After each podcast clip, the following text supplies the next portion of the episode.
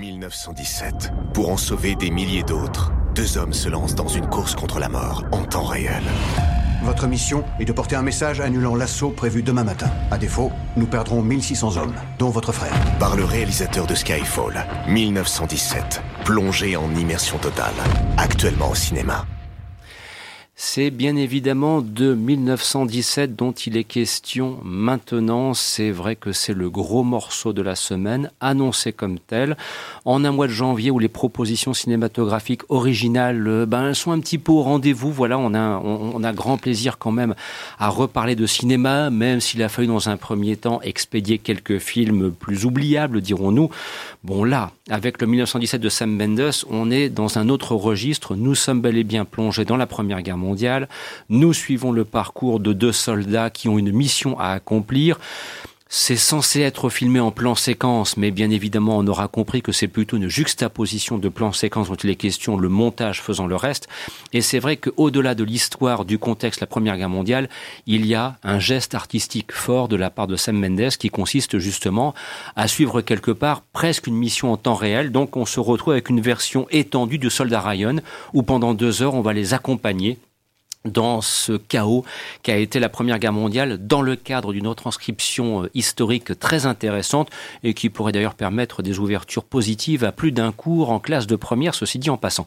Alors, qui souhaite intervenir à propos de 1917 en sachant qu'on peut prendre son temps pour justement évoquer ce film dont je suppose qu'on va dire le plus grand bien. Peut-être euh, Justine pour ouvrir le bal de 1917, s'il te plaît.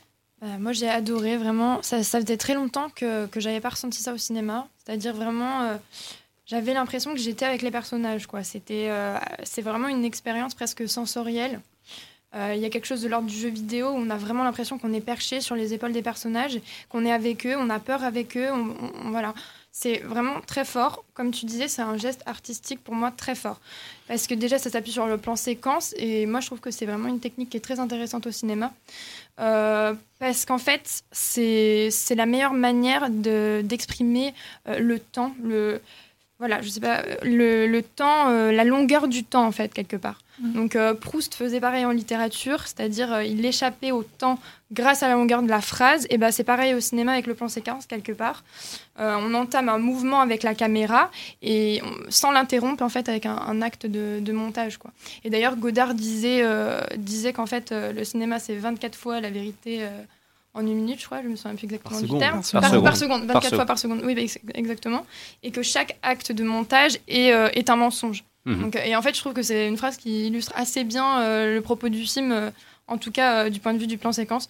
Et, bon, là, c'est vendu en tout cas comme un plan séquence qui. Enfin, c'est un long plan séquence, après, oui, effectivement, mais on voit pas en fait le montage. Je trouve qu'on est vraiment dedans.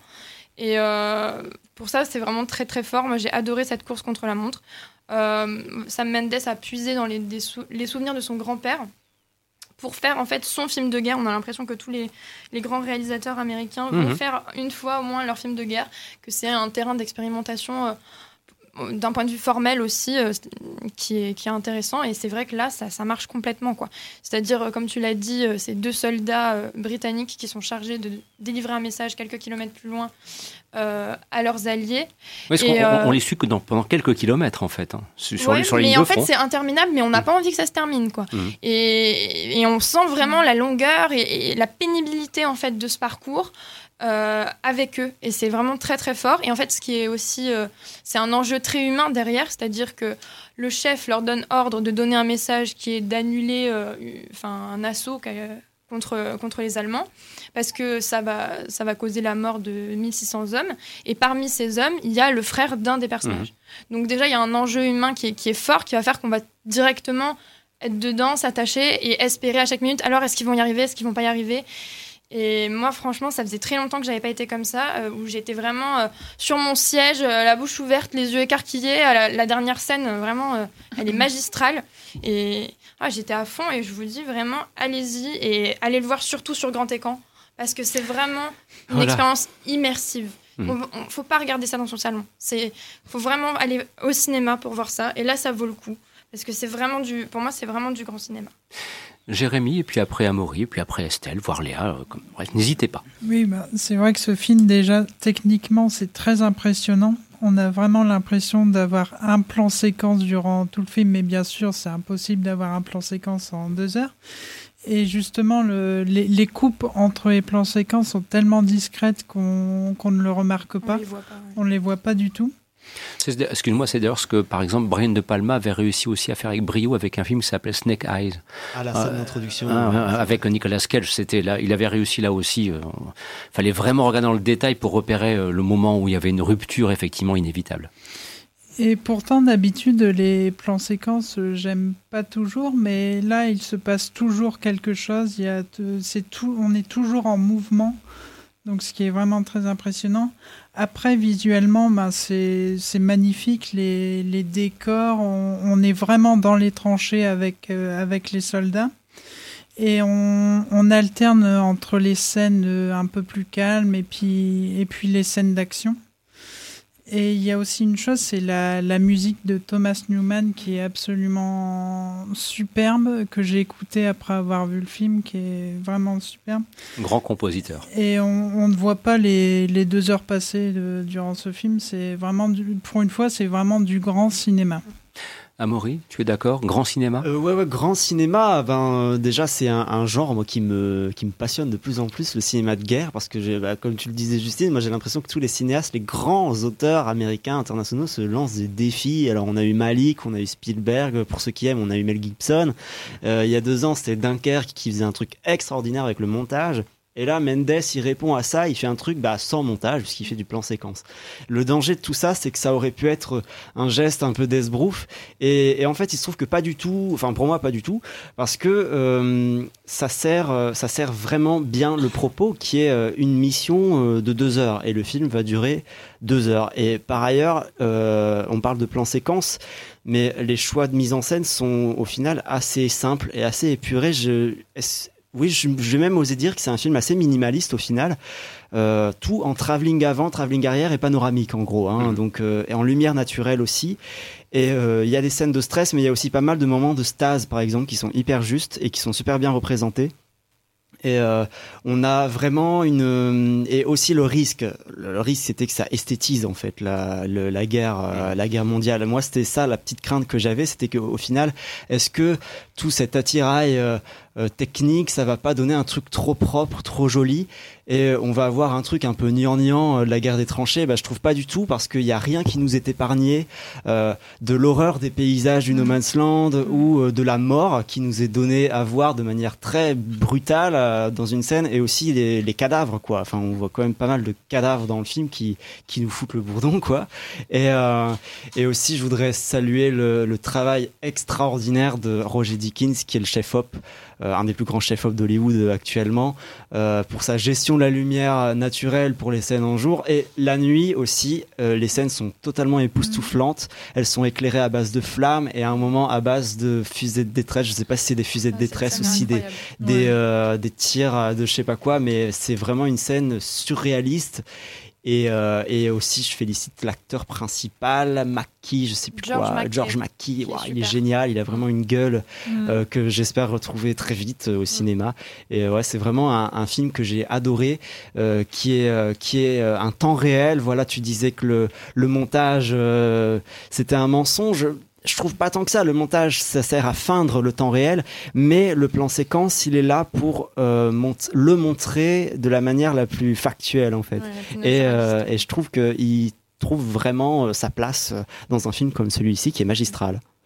Et aussi d'ajouter une chose, c'est qu'il a aussi le grand mérite de, relater, au fond, ce qui est une part un peu méconnue, parce que lorsqu'on s'intéresse à la Première Guerre mondiale, assez spontanément, on va sortir soit le concept de la tranchée, ou bien on va exfiltrer, entre guillemets, une bataille. Il y aura bien un jour un film sur la bataille de Verdun, par exemple, qui serait le grand film à faire. Hein, voilà.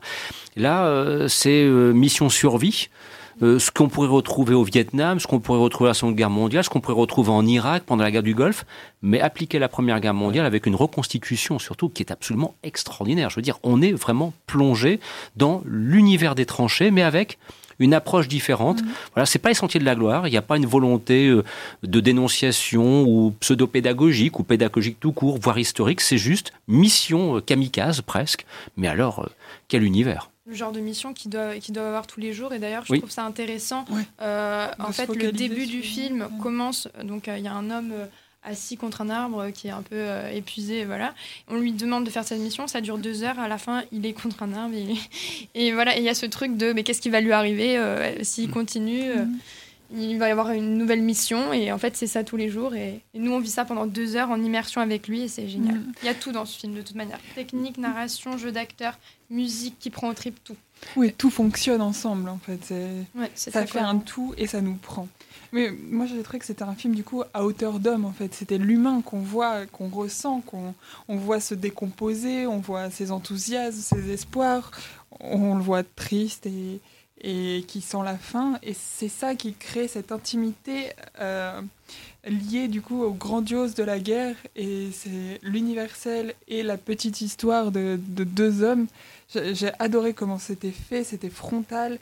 Et rien que pour le final, pour ce vert pomme avec euh, le gris des nuages, avec les obus, mais toutes les couleurs étaient réunies avec la musique en surplomb. Enfin, on est avec euh, l'acteur principal, on, on le suit, c'est tellement immersif. Et, mais après, on peut aussi se demander euh, si la prouesse technique du plan séquence va pas extraire euh, euh, ou l'émotion ou. Bah, C'était le risque que je craignais. Mais moi, je trouve pas. C'est parfois, c'est parfois un reproche. En fait, aide à se. C'est parfois un reproche qui est fait. Hein, pardon. C'est parfois un reproche qui est fait, c'est que le geste technique finit par prendre le pas sur l'émotion sur le film en lui-même. C'est ce que j'ai lu parfois. Il y a plein de gens qui vont aller voir ce film pour ça, ce qui est très bien et, c'est beau et c'est aller voir ce film. Mais il y a aussi des questions qui sont intéressantes sur l'humain et il faut pas oublier ça non plus. Euh, je trouve que c'est la quête désespérée de deux hommes. Et donc on voit les hommes face au, vertige, face à, face à la guerre, face à ce qui est le plus absurde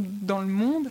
Et ça nous pose des questions sur qu'est-ce qui fait un homme, qu'est-ce qui, euh, qu'est-ce qui le construit, qu'est-ce pourquoi on donne sa vie, pourquoi on va le suivre, euh, on va suivre un ami euh, et tenter de, sauver quelqu'un? Qu'est-ce qui nous fait avancer dans la vie? Quelle, est notre vigueur dans la vie?